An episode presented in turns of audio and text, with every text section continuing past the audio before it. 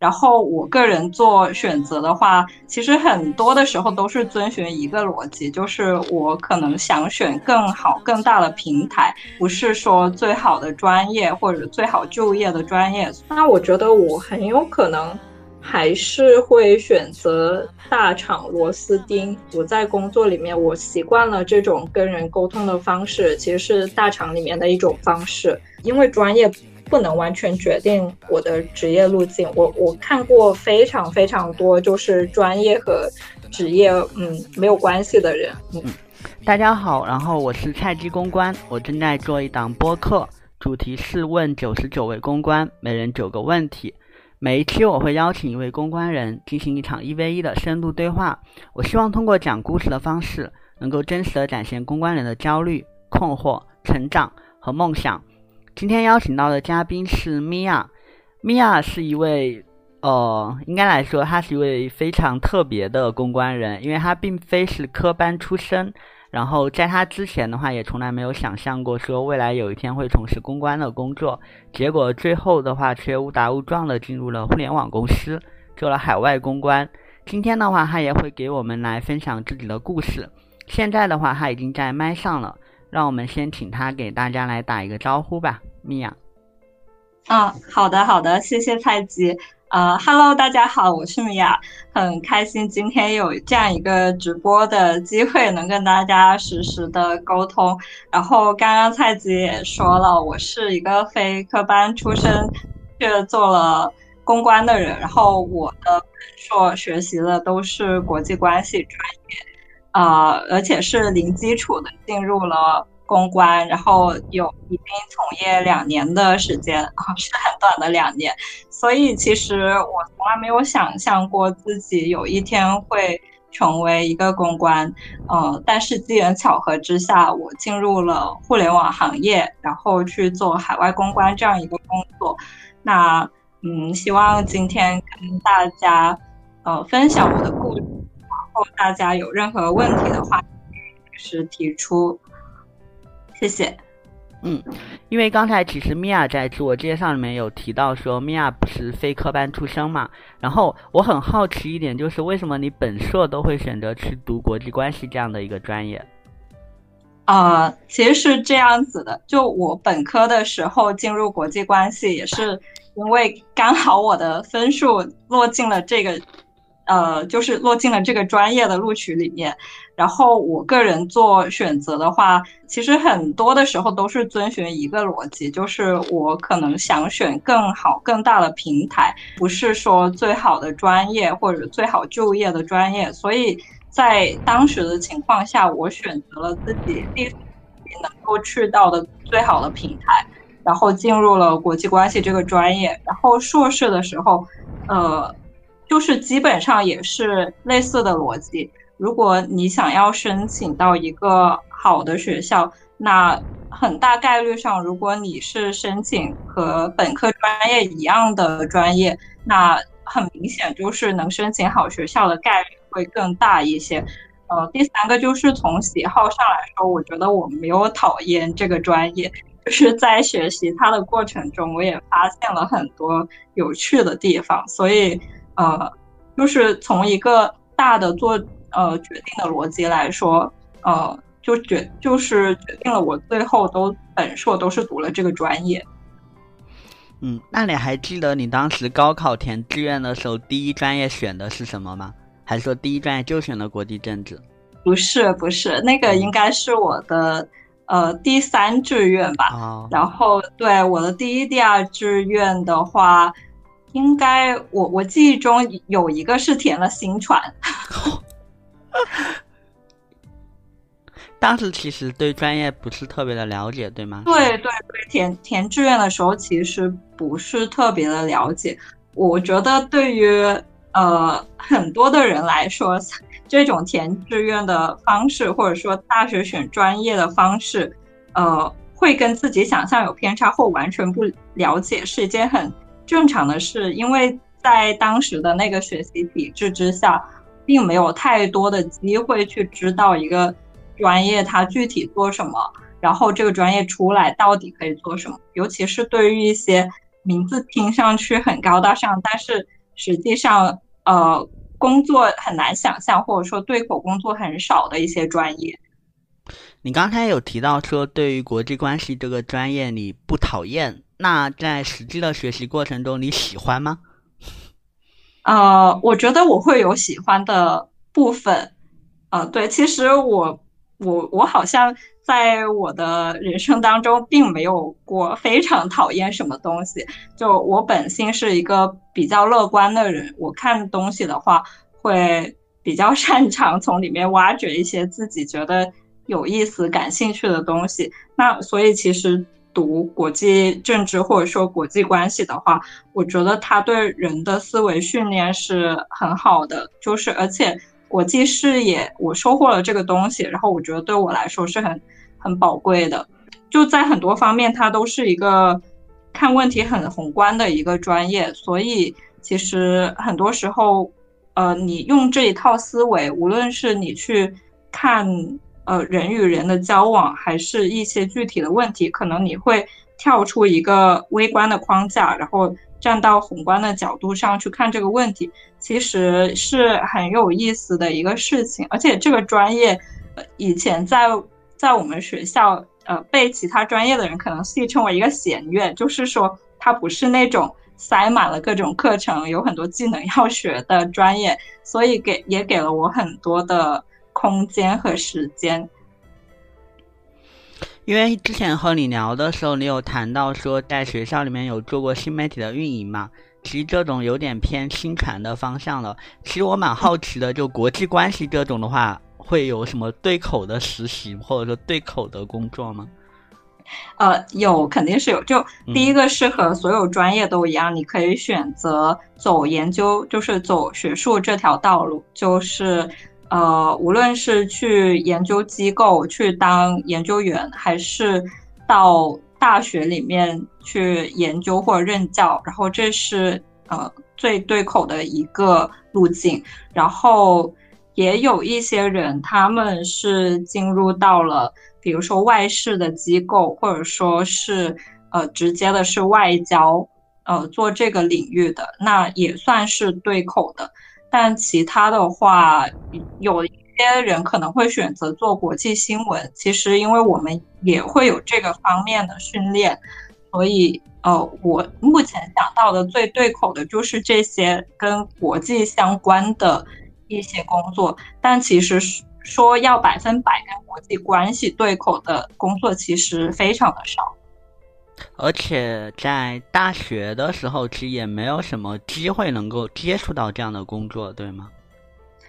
我觉得，就是比如说研究型的工作的话，大学生是有机会可以接触的，就是你可以到这些智库或研究机构去实习。但至于说其他的，就。稍微会有点难，因为它的门槛会比较的高，所以我大学的时候其实也有想过走专业，就是学术方向的道路，呃，所以也会做呃相关的实习，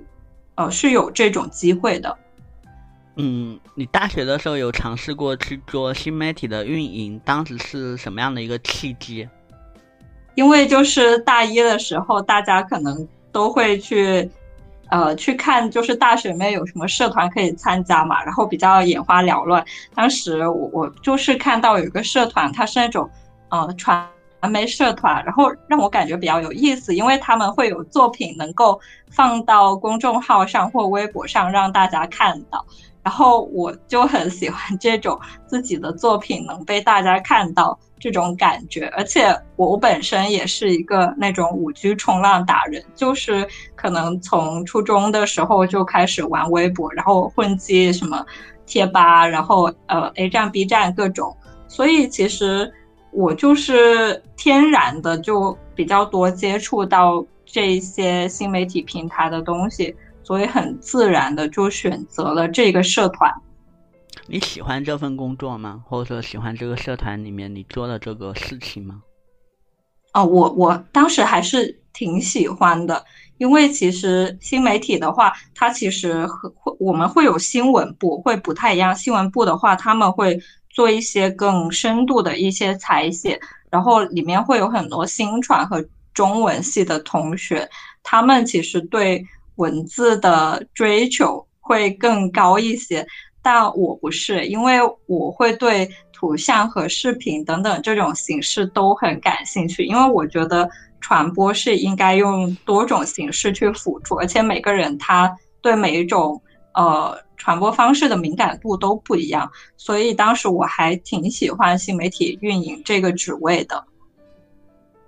但是因为你刚才有谈到说，你硕士之所以选择国际关系，你对于平台或者说对于学校本身要比对专业会更在意一点，对吧？是这个逻辑。嗯，对对对，就是我，因为我觉得这是一种安全感吧，就是可能我我当时会比较追求这一种，假如这个平台足够好的话，那想必比如说呃同学或者老师他们有有可能只是说。从概率上，他们的比如说教学水平也会比较好一些，然后学习的氛围会好一些，所以我会倾向选择大的平台。因为其实按照我的逻辑来说，如果说你大学的时候真的很喜欢做新媒体运营这件事情的话，理论上来讲，你应该比如说要么去做这方向面的工作，或者说硕士去往新传方向去靠拢。但是你没有，你是否说真的非常非常喜欢这个事情？呃，对，就是听起来是矛盾的，也有可能是没有那么热爱吧。就是我只会把它当做我的生活调剂的一部分，就是我没有想过把它当做我的一个专职的工作去做，因为，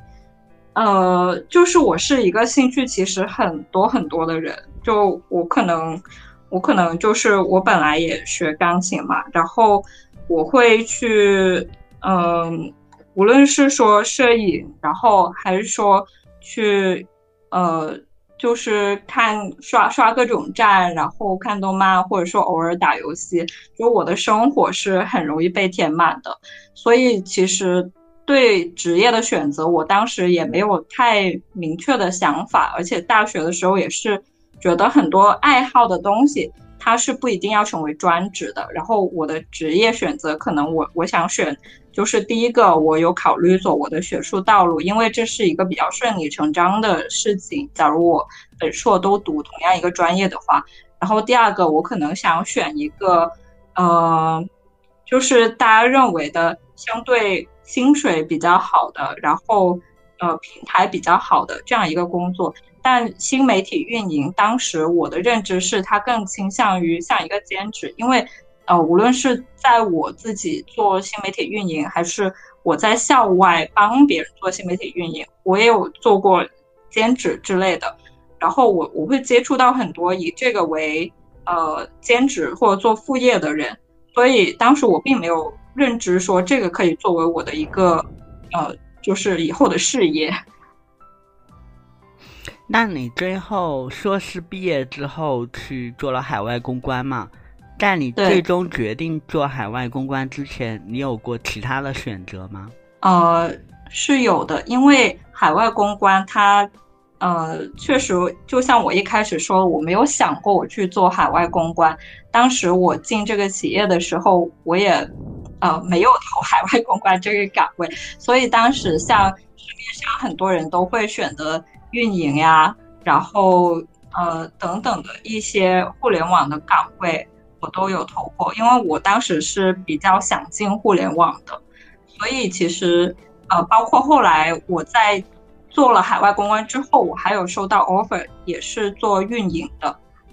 所以我听下来说，你后面之所以选择做海外公关，其实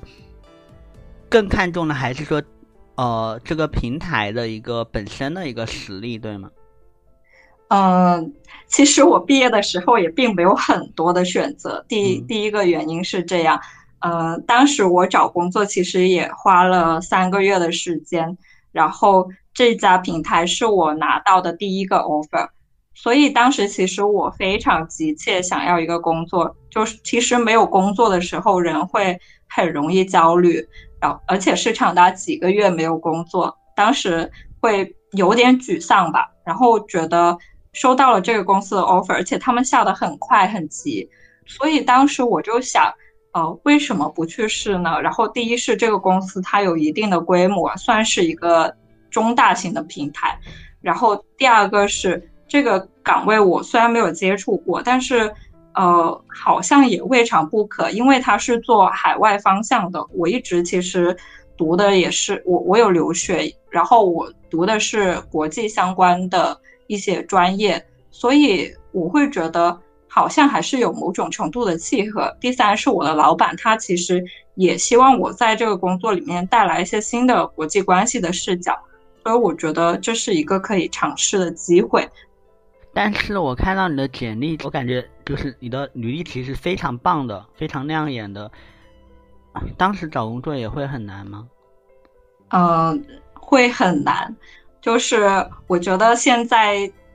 的毕业生应该都能体更能体会到这种难，因为在我们当时也是疫情的时候了，就我回国的时候，其实也不太容易。当时就是说，三个月也还是挺平常的一个事情，就找工作普遍用这个时间。第一是各种厂他们的招聘流程非常。长要做各种的笔试，要经历多轮面试，其实是一个非常折磨人的一个过程。然后和我同样履历的一些同学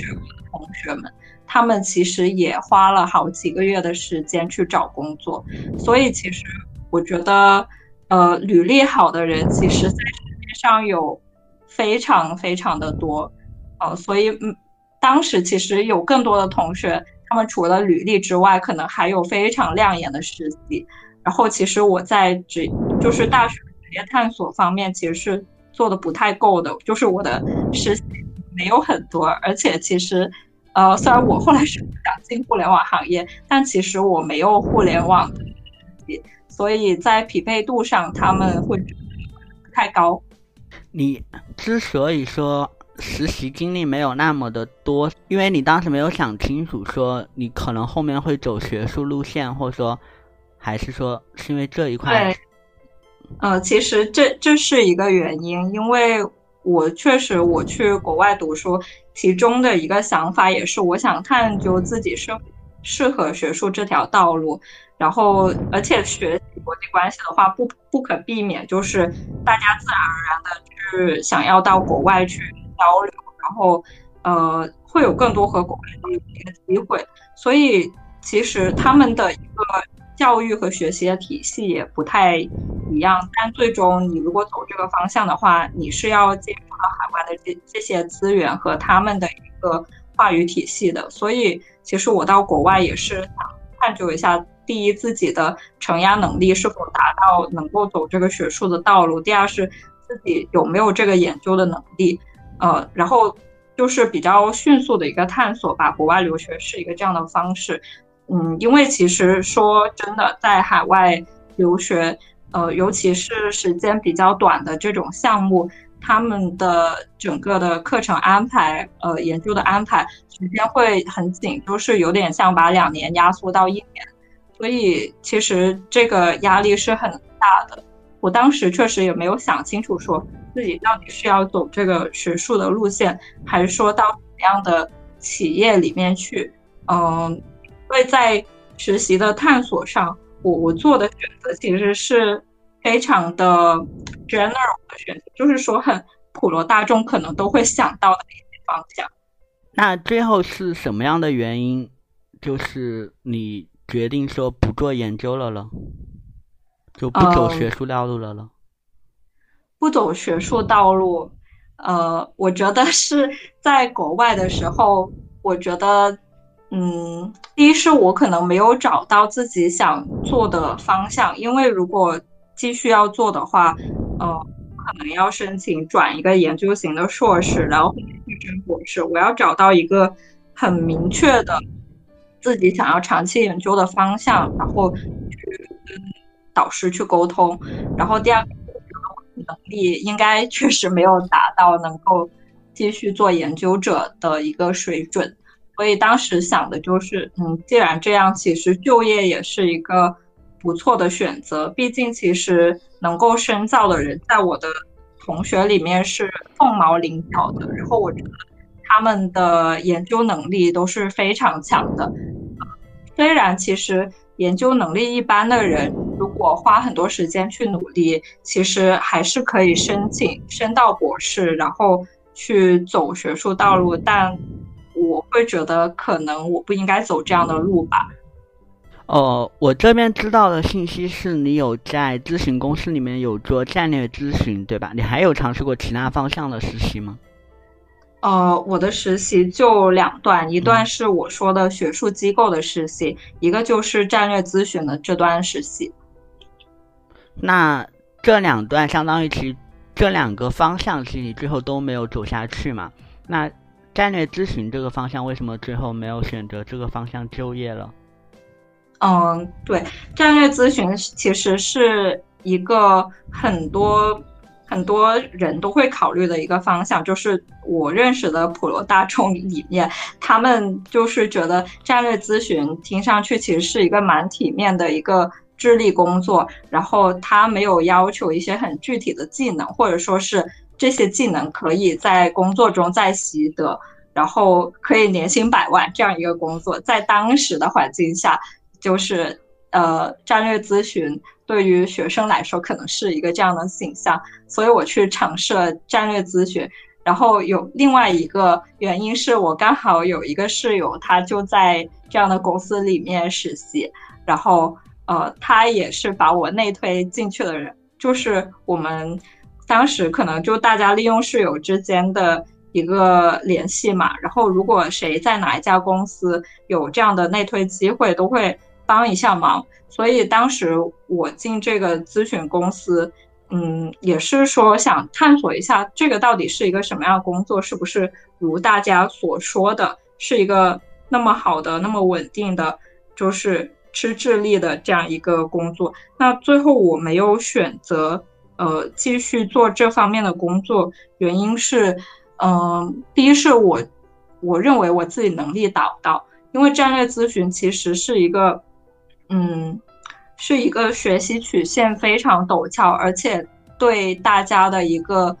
战略方面的，或者说是归纳总结、体系化思维要求非常强的一个，呃，就是一个职业。因为其实，呃，战略咨询公司它是一个乙方，它的工作是帮甲方的公司去做一些，比如说转型的规划，做一些战略上的。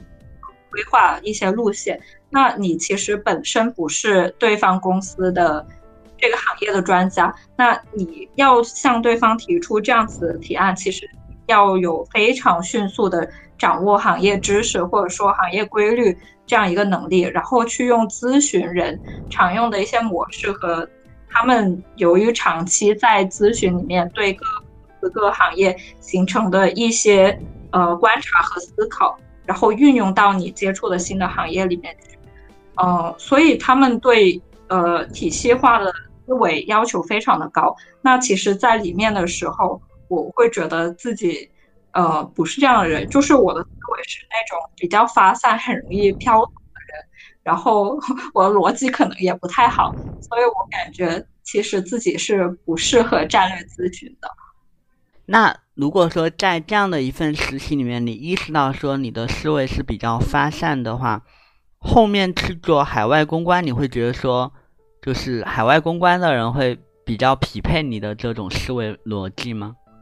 怎么说呢？嗯，就是说。那种有逻辑的思维和体系化思维，我感觉它它算是一个优点，就是它无论放到哪个行业、哪个岗位里面，大家都会觉得是一个很好的特质。但是它的重要性可能不太一样。在海外公关的时候，我觉得我有更多的机会去运用我发散的这个思维，就是一些点状的知识，它可以运用到我的工作里面。就比如说。我们去做一些呃内容嘛，就是比如说我们去 pitch，就是想呃，就是说向记者去呃去发一些我们的亮点，或者说是我们想要对外说的一些是比较点状化的，就是比如说我我去看时下的一些趋势，我去看时下的舆论，然后各种东西综合在一起，后去发给记者，然后它还是有一点点创意的成分存在的。所以虽然文章就是比如说写文章写文的逻辑，我们是要很谨的，但是很多的时候，呃，会做一些很有意思的内容，所以我觉得海外公关相对来说。我能够比做战略咨询做得更好一些，就是更上手一些。嗯，既然我们聊到了海外公关的话，你可以具体的介绍一下，就是说海外公关具体要做哪一些事情吗？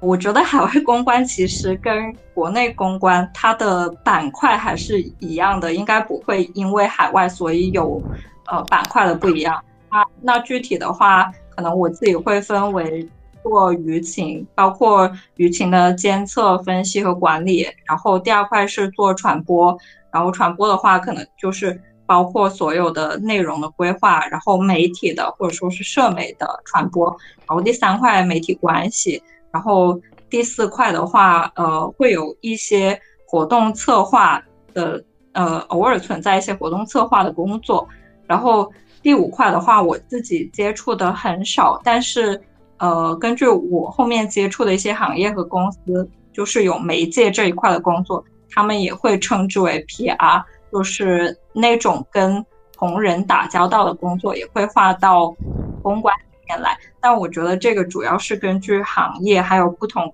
公司他们对这个岗位工作板块的划分啊来具体看的。嗯，你刚才有提到说海外公关和国内公关的一个板块的划分其实比较大同小异的，那他们的区别在于哪里呢？呃，因为我自己其实没有做过国内公关，所以我只能根据比如说以往听呃太极公关的，就是播客等等的一些。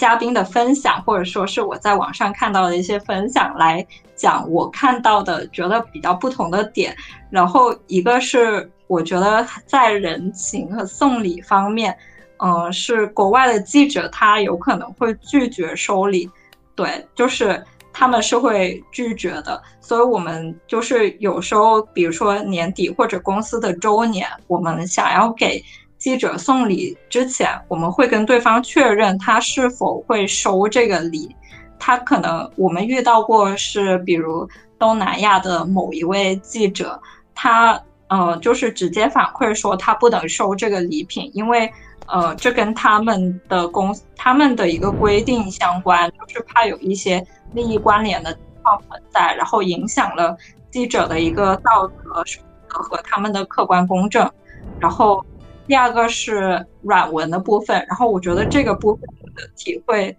呃，会比较深，因为之前有就是我在公司里面的时候，呃，想要我们要出一个新的功能，然后呃，有一位同事，呃，一位就是呃负责这个功能的同事，就来跟我们海外公关这边讲，他很希望。功能能以一种软文的形式推广出去，然后他会把国内的一些公众号的文章发给我们，一些比如说游戏的公众号，他们是怎么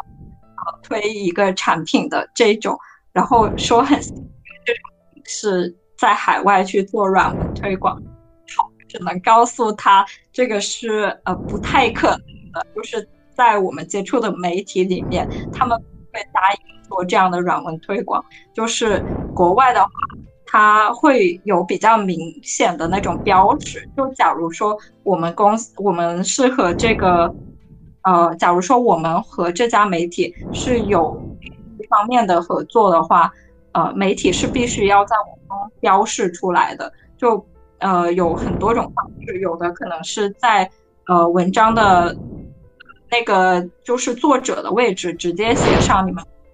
字，然后第二种是可能会写上 sponsor，就是你们公司是一个这篇文章的赞助者，他会在文中写出来。然后，但我后来知道，就是有一些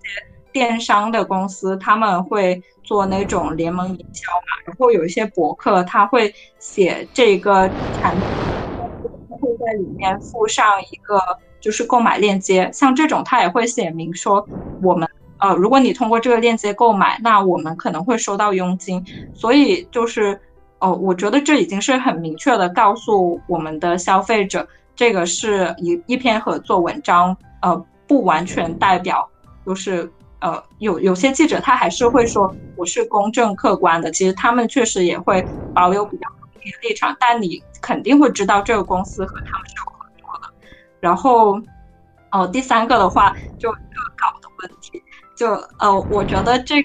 是就是没有进入公关行业的人，他们会经常说看到一个负面出来，然后就会想，呃，公关是不是又该出面呃联系媒体撤稿了？呃，但是反正我在做海外公关的过程中，我觉得这基本上是呃不可能的，就是假如。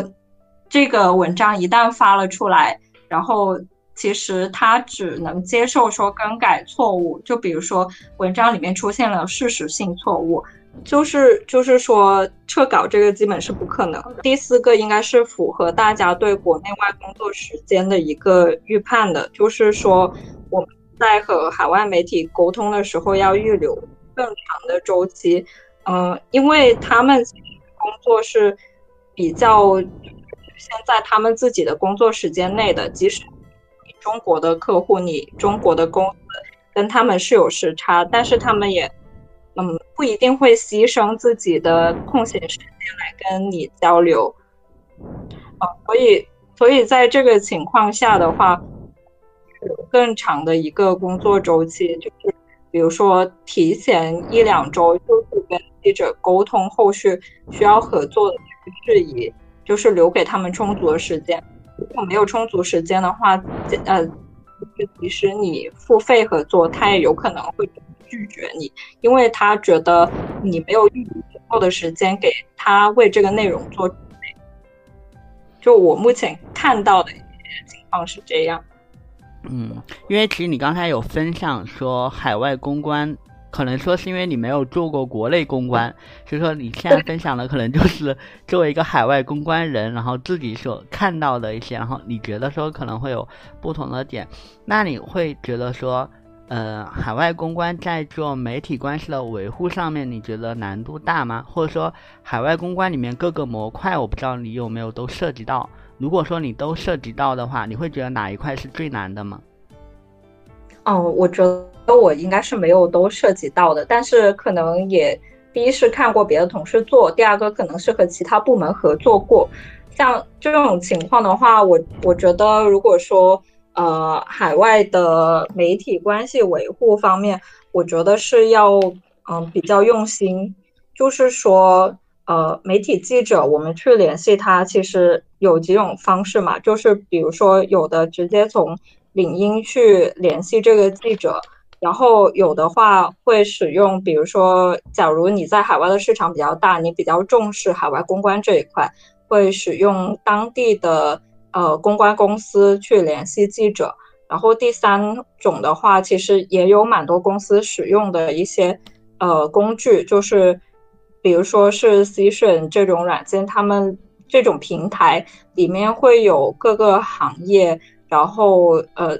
各国记者他们的邮箱，然后你使用这个平台的话，可以在系统里面直接发邮件给这些记者。然后，嗯，用心之处是你可能就是刚开始联系的时候，你要清楚对方到底他关注的内容是什么，就是是什么方向的。就是比如说，呃，游戏的话，不同的记者他跟的线可能会。不一样，就是不同类型的游戏，或者是就这种的话，还是需要注意去用心的。然后难度我也嗯不太清楚，因为我觉得我个人是没有太多从零搭建的经验。在我进公司的时候，就是已经有就是搭建好了一块呃比较就是常联系的记者就是媒体库这样子子的情况了。那嗯，如果说这几块，我觉得有哪一块工作内容会比较难做的话，负面舆情、危机处理这一块，我觉得是最难做的。应该就是很多朋友也会说，呃，公关的话平常可能想不起你，但是呃，危机一来，然后需要你出面去当救火队员了，是有这样的情况。而且在你要权衡多方的一个利益态度，就是在我任内其实。是有过危机的，只不过这个危机其实在我来公司之前就存在，然后它存在了很长一段时间，它有好几次的发酵这样的情况。那第一，从公司的利益方面，呃，就是不同老板他的一个的方式可能会不一样，他有的人他希望比较积极去解释，然后有的情况下是适合比较低调的呃去处理，然后。呃，也涉及到就是，嗯，除了老板之外，你直接对接的，比如说当地的业务方，他对这个事情是怎么想的？到底有多大的情况会危及他们在海外的一个业务的？就是，嗯，要考虑的问题会需要更综合、更全面一些。我我刚才突然间想到了一个问题，就说海外公关是不太可能和线下哦，就线下去拜访记者的，对吗？呃呃，很很少有这种情况，呃，有几种，就是特别是在疫情的时候，其实就根本没有办法到海外去。但是现在的情况的话，呃，能够在海外办媒体招待会，这个是可以做到的，就是直接跟他们接触，这种频率会低，这种这种频率会特别低。呃，尤其是很多的做海外的公司，它可能不止做一个区域嘛。就是全球的话，它可能只会选一两个业务，嗯，就是比较倚重的地方，然后一年以年为单位去计划这么一两场的招待会。就是，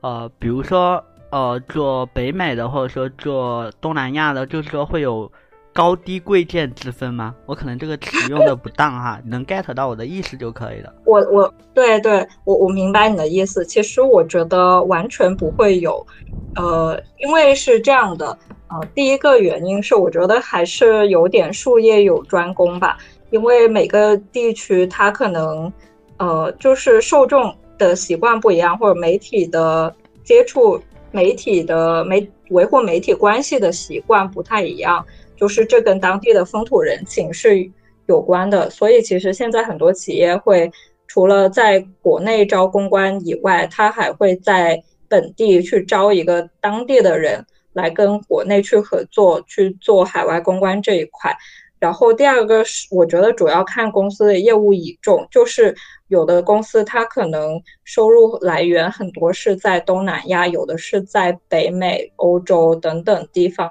那所以我觉得不同公司它的一个需求和侧重会不一样，我觉得不会有任何的高低贵贱之分。那你觉得在需求上面，因为我们虽然说都一直在谈海外公关。但是在实际的招聘需求，或者说你自己的求职过程中，呃，就比如说，如果说你之前一直是做东南亚的，然后如果说你去投那种想要招做北美的，他这种会会觉得不太合适吗？或者说会觉得匹配度不高吗？呃，当然，匹配度最高的肯定是你之前做的区域和应聘的区域是一致的，因为他会考虑。媒体关系的问题，就是你手上是否有这样的资源，你是否了解当地的文化习惯？呃，但是我觉得更多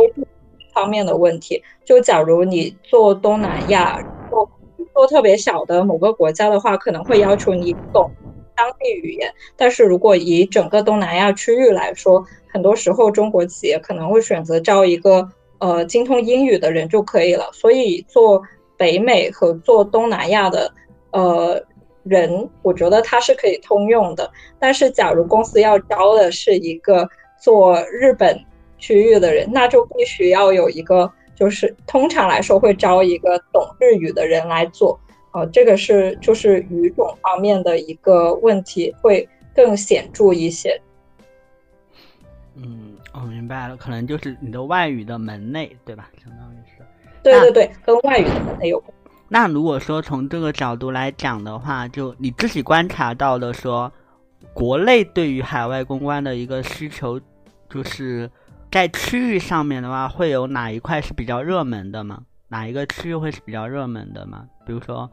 招聘需求上面的话，比如说东南亚比较热门，还是说北美比较热门，还是说别的国家、别的区域？嗯，好，这个问题我觉得是做北美，就是北美相对来说是比较热门的。然后，因为做北美的人，通常其实大家都认为也也能做东南亚，因为是语种的问题。所以，如果你能做北美的话，其实需求还是呃挺大的，因为大家其实都有点想往北美走。就是很多中国公司出海，其实是先往东南亚走，因为他们的文化跟我们是有点相近的，然后也比较容易在当地落地，所以。可能会先往东南亚走，但是最终会还是想要往欧美方向去走。呃，一个原因是，第一是那边的人均消费会更高一点，就是他们的购买力天然的就是要比东南亚更高。然后第二个是，如果是对于一些文化娱乐产品的话，嗯，其实大家都知道，欧美的文化是可以辐射全球的，也就是说，嗯，在他们当地能够流行的东西。很快其实也会传到，比如说东南亚这些区域去，所以其实能够做北美的话，应该是比较吃香的。但是，呃，对于某些行业，就是嗯，某些行业它会特别看重日本、东南亚，那其实做日本也是呃有蛮多需求的。那像现在，如果说有人想要去做海外公关的话，他的英语大概是需要达到一个什么样的一个水准吗？呃，其实我自认为不是一个英语水平很高的人，就是就是一个普通普通英语水平的人。嗯，其实是是这样子的。呃，基本上我觉得，如果这个人能够顺利的在海外留学，呃，综合判定来说，他的英语能力都还可以。就是在我接触过的一些同学里面，就是呃，能够顺利的在海外生活学习，那英语能力是过关的。然后也不需要说特别特别，就是比如说在指导，呃，文学造诣方面特别的高，我觉得不不太需要。当然，我觉得这也是，嗯，就是个人能力的不同。比如说我在海外公关这个行业里面，其实接触到了非常非常多外语专业出身的人，就是我接触的里面，我觉得有百分之九十以上。他们比如说是原本就是学日语专业的，然后比如说是商务英语或者说英语文学等等这些专业出身的人，他们会更就近下属一些。那对于非外语专业的人来说，嗯，其实就是可能得自己多做提升吧，在工作的呃整个历程里面。但是我觉得不需要非常高，就是只要你的表达是。呃，顺畅的，就是有逻辑的，是能够让大家读懂的。明白。那因为哦，我刚才突然间又想到了一个，就是呃，刚才谈到了说媒体的沟通，因为比如说像国内公关里面，我们大家一般会分为说比较权威的媒体嘛，就官媒啊、党媒这种，然后还有一块可能就是呃自媒体 KOL 这种。然后现在整个我觉得国内的趋势来说，可能说大家更比较偏重于那种自媒体嘛，就是流量比较大那种垂直媒体。像做海外公关的话，也会有这样的一个就是媒体的一个分类吗？呃，做海外公关的话，我们更多是分为媒体和 KOL，就是说媒介。我觉得这个划分是是存在的。呃，就是比如说，我们通常就是说做传统公关的，就是做一些综合类或者垂类媒体，呃，就是有网页版的这些媒体，它的一些关系的维护嘛。但是做媒介的话，更多就是说做呃网红，呃，我觉得他们说的那种自媒体，就是呃，就是对应国内的自媒体，可能就是海外的社交媒体。就是包括呃 Facebook、Instagram，呃，然后 YouTube，就是等等的一些视频为主的一些网站，然后这些的话就是我们说的做媒介公关的呃工作，就是去联系网红，然后去维护和网红的关系，以及就是给他们出呃公司的需求，然后到整个。呃视频创业的完成。然后这种的话就是媒介公关。我觉得其实目前做海外公关也有越来越多的公司是希望你有媒介的资源，或者说是呃去有跟媒介沟通这样的一个经验的。呃，因为我觉得呃跟国内的潮流是一致的，就是呃你的受众他们的注意力越来越多的去。放在呃社交平台上，所以自然的做公关也就会公司会更希望你也去拓展这方面的资源。因为之前有和你聊说，你会觉得说海外公关会感觉自己把路越走越窄了，你会觉得说海外公关的上升的空间和职业前景的话会比较的窄吗？我不能用整个海外公关来一概而论。呃，因为这涉及到几个方面的东西。第一个，首先当然是你所在的这个岗位，呃，目前解能解决的是什么样的问题？你有过哪些板块的工作经验？那当然，你涉及的板块越少，然后你的你的整个前景可能就会更窄一些，更专在某一个板块里面。那我觉得这跟行业也是有关系的。就是因为海外公关，它其实也是一个很新的职业，对于所有公司来说，可能，嗯，就是海外公关这个部门的设立，远在很多基础部门之后。就是以互联网为例的话，可能我们呃会在广告团队之后，在运营团队之后，在甚至在营销团队之后才会设立。那在这种情况下，有一些我们现在说的公关的板块，比如说媒介，有可能就是已经被其他的团队给拿走了。那这样子的话，你在做海外公关的时候，可能你手上能够做的板块相对就更少一些。嗯，如果是你的公司、你的公司或者你目目前的一个工作状态是这样的话，我觉得是对你是有一定的阻碍的。而且，其实根据我跟一些可能做猎头的朋友，他们的，呃，或者说做 HR 的朋友，他们的一些交流来看，嗯，他们会觉得，嗯，做实体产品的公关要比做互联网产品的可能上限要更高一些，因为他们确实观察到一些，呃，做了多年这个实体产品公关的朋友，他们最后的职业路径是走向。品牌经理这样一个岗位，就是一个综合性更强的一些岗位，可能是因为在实体产品，呃就是做公关的一个过程中，他有机会接触到了更多的一些板块。就比如说拿手机厂为例，呃，很明显，比如说 KOL 代言人这一块的工作，一般都还是由公关来操盘的。所以我觉得，就是主要还是跟你能接触到的工作板块是有关系的。我我还蛮赞同你刚才说了一说的这一点，对，就是互联网行业，因为很多都做 APP，特别符合我之前的工作的一个经历，对，对，对我懂，我我我我非常能 get 的，因为我自己的，我虽然说也是一直做公关，但是我确实也没有做过那种纯粹的产品的公关，对，确实会遇到这样的一个问题，就是企业公关，虽然说我们都说。就是什么企业奖项呀，或者说什么 CEO 采访巴拉巴拉，其实这些东西是比较，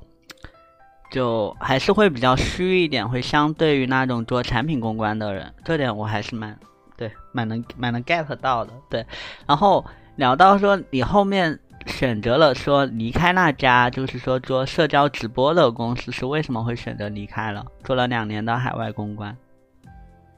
呃，其实离开这家公司是一年多的时候，嗯，那个时候是我觉得自己的生活像是，嗯，有点一潭死水的感觉，就是它很平静，毫无波澜。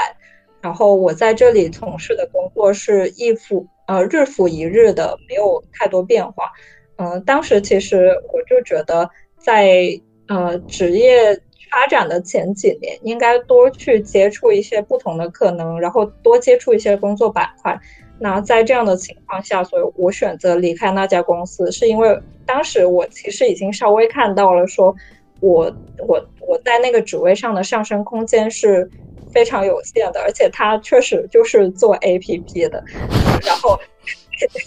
他就是和你刚刚说的一样，然后。其实啊，大家心里就是都清楚，说你做一个 A P P 的一个海外公关，其实你能做的确实有限。但是你当时选择离开的时候，其实你没有想过说，嗯，不走海外公关这条路，你只是说想要去，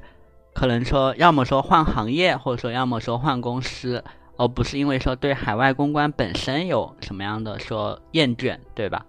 是这样的一个呃，不是的，也不是吗？对，其实其实我在做了一年海外公关的时候，我我就已经在想这个。职位是不是我该就是以后一直从事的职位？我有考虑这个问题，因为其实当时我对别的行业的公关了解也不是太多，只是觉得如果大家的公关都是做这样的事情的话，我觉得好像对于我来说没好像没有意思。然后对，当然只是我个人的一个想法，就是我我对一些偏重传统的。呃，公关工作是觉得有有些厌倦吧，然后当时我就想，如果公关都是要做这样的工作，那我好像应该换一个职业。但当时的情况是呢，就是做到一年一年多的时候，就呃有机会找就是非常突然，可能他们也是在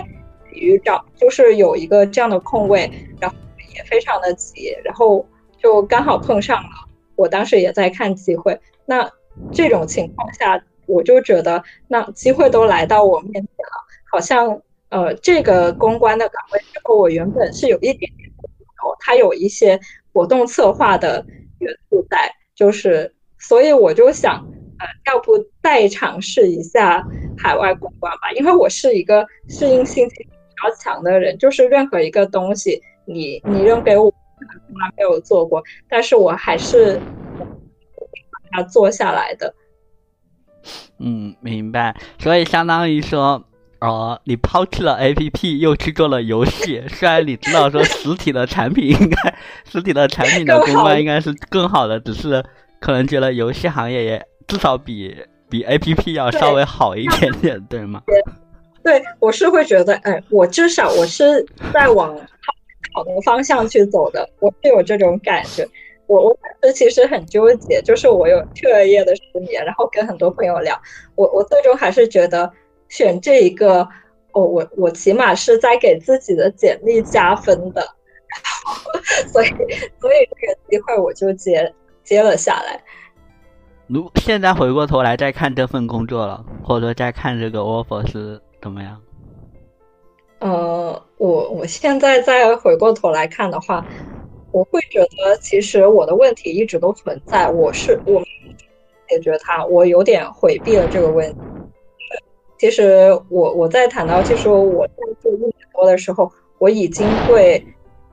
海外公关的工作产生了一些，就是不公关这公司本身产生了一些思考。其实我是呃想要去做更偏品牌或市场的。一些工作板块的，但我就没有这样的机会。那其实我是回避了这个问题的。我就在想，再试一试海外公关，会不会在那里面有一些机会可以转到我喜欢的上呢？然后我是这样，所以我我现在回过头来看这个决定，第一，我觉得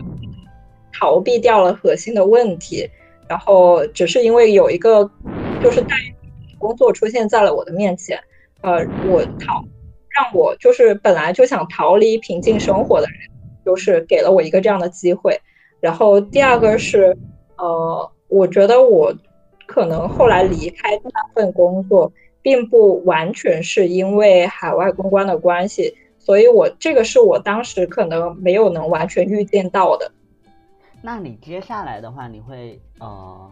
因为你现在已经意识到了这样的一个问题嘛，就是说你其实对海外公公关工作的本身会那个，因为我有听下来说你会对创意方面的事情会更感兴趣嘛，就包括说品牌或者市场方向的，就你接下来会有什么样的一个考虑吗？我接下来其实我我觉得就是。想是一方面，然后市场的现实是另一方面，就是你对自己的认知可能和市场对你的认知是不一样的。然后我觉得，我我虽然有这样想，而且我我可能会就是，努力的在学和做一些尝试，就在公司范围之外。但是，呃，我觉得市场还是可能不太认可我的这个转型的方向，所以我不排除说会继续做海外公关，因为我觉得我也没有讨厌这个职业，我只是想它有一些更多的可能，比如说，呃，我想做更多跟 digital 相关的东西，就比如说。呃，包括一些媒介的工作，就是内容更侧重这一块一些。嗯，如果有这样的机会，我觉得我还是会去尝试的。所以，我就是不是说排斥海外公关这个工作，呃，只是我对工作内容的本身有了更多的想法。就比如说，假如我刚刚说有一些实体行业的机会，那我当然也是很欢迎。那你在做海外公关的两年多时间里面，你有接触过创意方面的，或者说就是呃，你有接触过这类工作吗？因为你刚才有提到 digital 嘛，但是按理来说，游戏行业对于创意，我想象中应该还是有需求的吧？我觉得呃，他对就是海外公关工作本身，因为他毕竟是做内容产出的，他对创意。当然是有一定的要求的，但是它是不是偏低巨头这个方向呢？就不一定。因为比如说，呃，其实我在第一份工作里面也有接触到一些低巨头的东西，就是呃，像社媒运营这一块，但它其实可能是很小的一部分，而且可能公司也不太重视这个事情，我们也没有任何的预算去做，就是做一做品牌方向的 digital，但公司可能是。更重产品方向的这个 digital 的，它是嗯侧重不太一样的。然后在呃第二份工作里面，其实是没有什么机会去接触这一块。我我觉得 digital 的问题是，其实呃现在就是虽然有人觉得品效合一它是一个谎言，它不一定能达到，但是。确实，我们可以看到越来越多的企业，他希望公关的工作是可以被衡量的，或者说是他跟一些市场的其他工作，他的呃，他能够帮助他更多，就是这样一个想法。特别是在大环境不好这样一个情况，让企业想就是降本增效。那我觉得，就是做一个传统的 PR，在这个时候是会比较危险的。虽然行业内一直有存在对行业公关的需求，但可能会越来越往高级专家的方向去去走这个需求。那对于一些呃初入职场或者说是从业年限不长的人来说，如果你有一些能够被量化的成果，有一些能够就是呃就是跟用户现在的习惯更匹配的一些做呃公关的渠道。那我觉得它的一个前景和，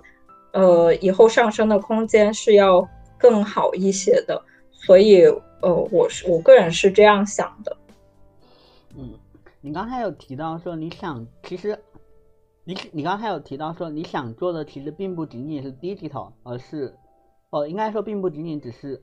digital，因为 digital 包括产品跟品牌，对吧？那你你更想做的是品牌的一个 digital，你觉得说？它的一个吸引力在哪里？我我自己理解到理解下来的品牌的 digital 可能就是什么 TVC 啊，然后呃广告代言啊、投放这种类型的吗？你对它的定义？哎，其实其实不是不是这样的耶，我就是呃，其实我没有就是我没我没有更想做品牌的 digital，就是我的意思是从海外的公关工作，我更想转向。品牌或者营销，就是这两个方向都 OK。然后至于说，比如说我做 digital 做的到底是产品还是品牌，那我觉得这个相对来说不太重要。但是，呃，我个人感就是在我接触到的一些微小的工作里面，我觉得做品牌它还是很就是嗯，很大程度上，呃，企业它。要看处于什么程度，它能够给品牌提供多少的支持，对品牌的影响非常的大。如果这个企业它还是处于一个呃，就是推广产品的阶段，他们没有那种我要立品牌这样一个想法，我或者说我只是想赚一波快钱，那这种情况下，其实品牌能够呃得到的支持会非常非常的少。比如你说做 TVC，其实很多公司有可能几年，然后都只能做一个 TVC，因为老板可能认为这个作用不大。然后第二就是，如果你做产品的话，其实。呃，反而受到的支持会更多一些，尤其是如果你在一个明星产品线，那每个企业里面它都会有更赚钱的现金流。那如果你在这个产品线里面，很明显你得到的支持是要更充足一些的。其实，因为我也一直对互联网的各种新新热潮很感兴趣，但是呃，我个人的经历来说，我只是想说，如果你没有完全去。了解这个产品或了解这个行业，就是不要轻易的入行。我我现在思考就是这样。就我回看我当初选择海外公关，其实我当时是一窍不通的，我我完全零基础，我甚至连海外公关的基础日常工作是做什么我都不太清楚。然后在这样的情况下，我就入行了。但我觉得大家还是找工作的时候不要太急。就是还是要看清楚这个行业它的，就是嗯，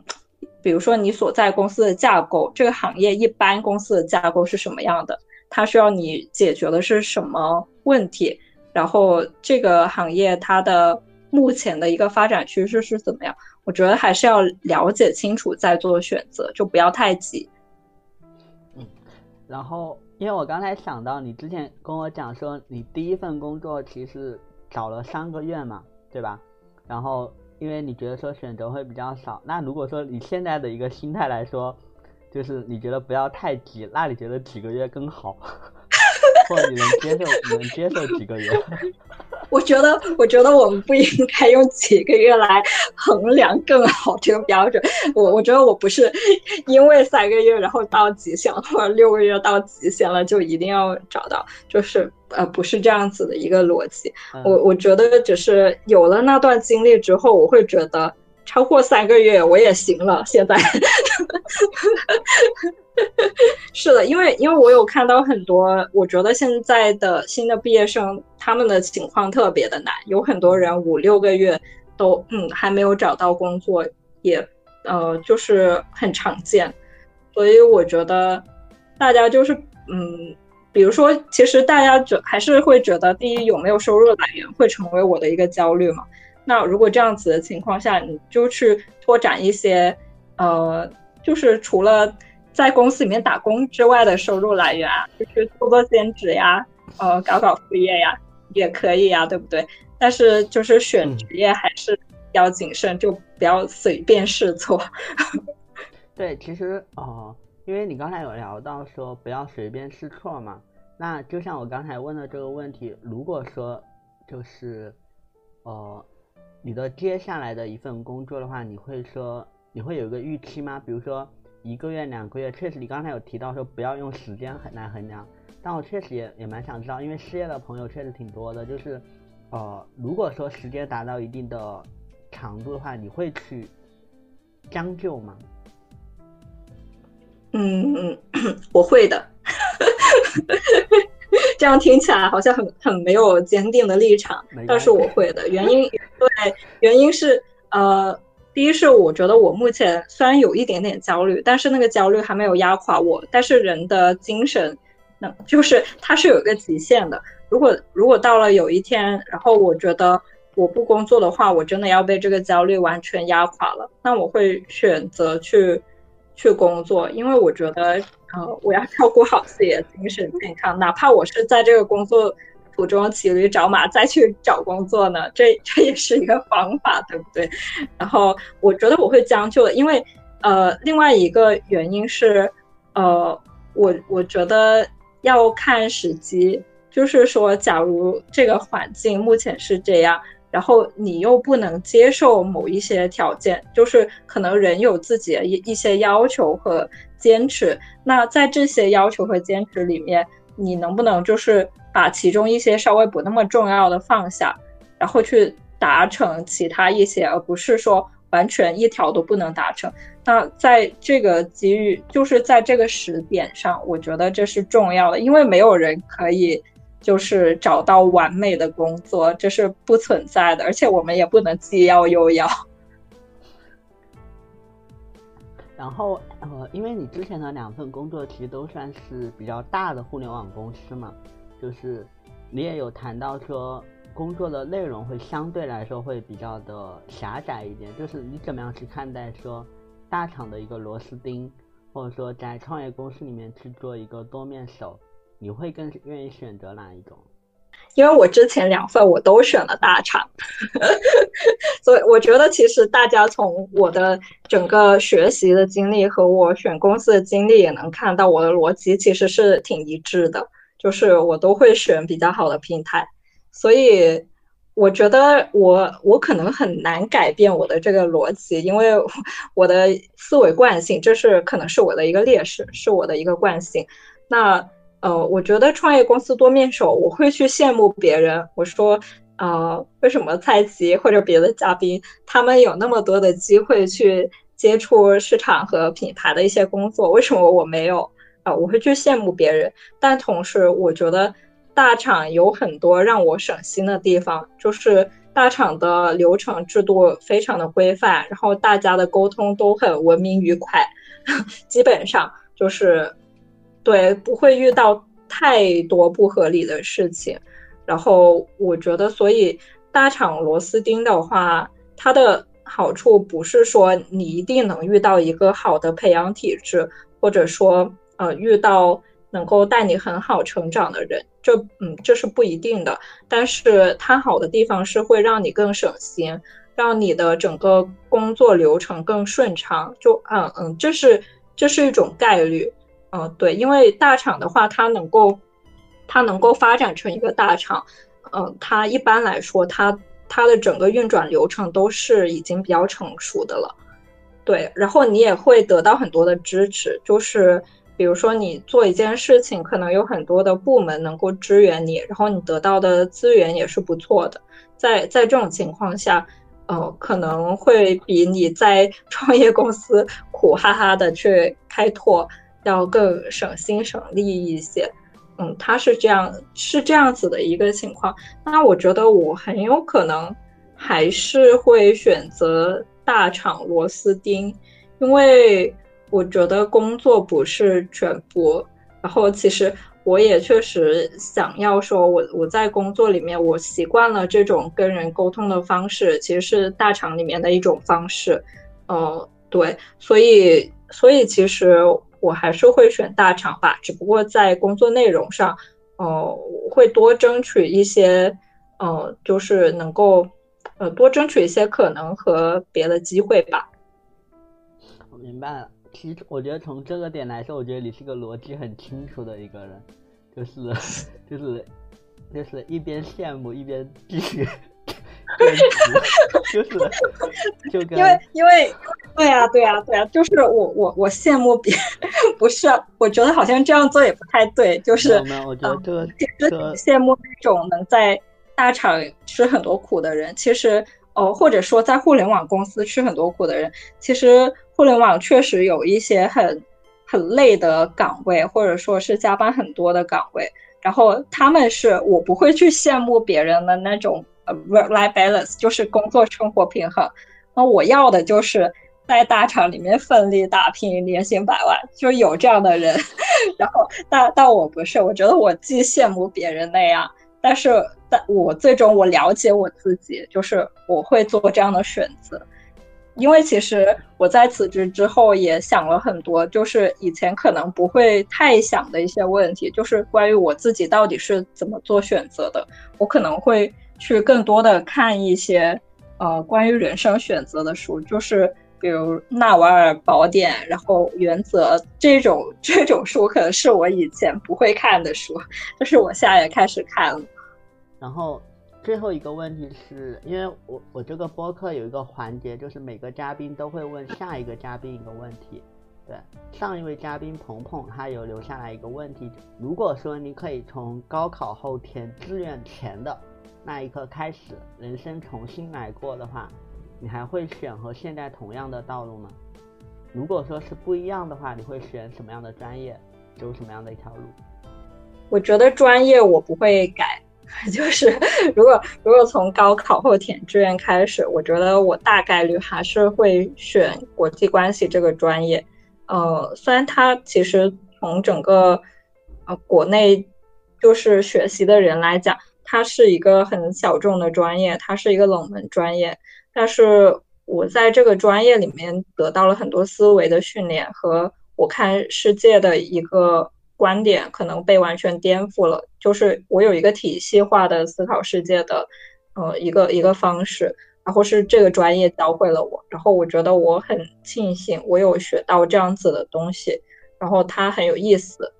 嗯，然后走怎么样的一条职业路径，我觉得，呃，因为专业不能完全决定我的职业路径，我我看过非常非常多，就是专业和。职业嗯没有关系的人嗯相信非常的多，但是这个还是关乎于你会去做怎么样的努力去达到你想要的职业。就是可能比如说是一个历史系的一个学生，他可以通过在学校的时候就去做很多快销的实习，参加很多商呃那个商赛或者去修双呃双专业这样子的方式。可以让他有一个开辟快销职业这样子的可能，所以我我觉得，嗯，与其说专业会限制你的职业，倒不如说是你工作之后的经验，然后会会对你的职业道路影响更大一些。所以，如果从职业路径来选的话，我觉得我可能不会选，呃，海外公关，因为我我现在还是想说。不要轻易的踏入一个你完全不了解的 职业里边，对对，这这其实是一个很高风险的事情，就对。然后职业路径的话，我觉得我大概率会选更偏 marketing 的一些职业。你有什么想要问下一位嘉宾的问题吗？嗯，好，我我问嘉宾的一个问题就是，嗯。你你是否排斥说公关的 KPI 和呃怎么说？让我想想这个表述。对，然后就是就是说，你是否在意呃老板让你去做和就是创收业务更相关的事情，或者说你的 KPI 被绑定在呃转化这上面？就是公关的工作，公关的 KPI 跟。呃，数据的转化，对对对，就是你怎么看这个事情，或者说你是否介意？因为，因为我觉得现在是存在这样一个嗯趋势，或者说只是我看到的一些公司，他可能想要这样做。那那就是作为一个公关人，你到底是想坚持说，呃，我我要做好的是说我的一亩三分地，还是说其实你愿意说你觉得这是一个幸运，因为可能会。更加的安全。嗯，好呀。嗯，我们今天其实也聊了蛮久的，然后呃，感谢大家的一个参与和支持，也特别感谢米娅抽出时间来分享她的故事。然后这一场直播我也进行了全程的录屏，剪辑版会上传到小宇宙、喜马拉雅、苹果播客和 B 站上，也欢迎小伙伴去收听。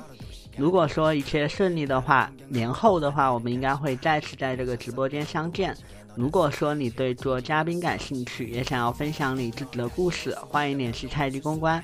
另外，如果说有甲方爸爸对节目赞助感兴趣，也欢迎联系菜鸡公关。最后，谢谢大家，好吧，谢谢。好，谢谢大家，谢谢太极，谢谢各位听众。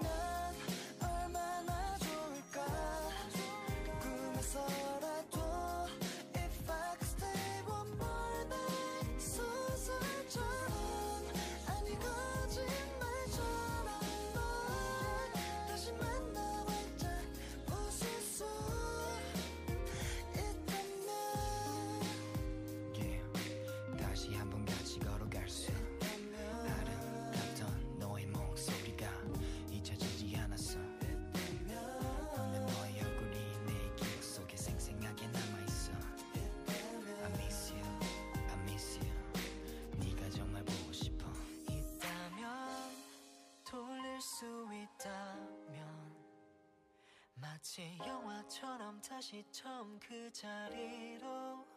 있다면 내 옆에 있다면 마치 이 모든 게 아픈 꿈처럼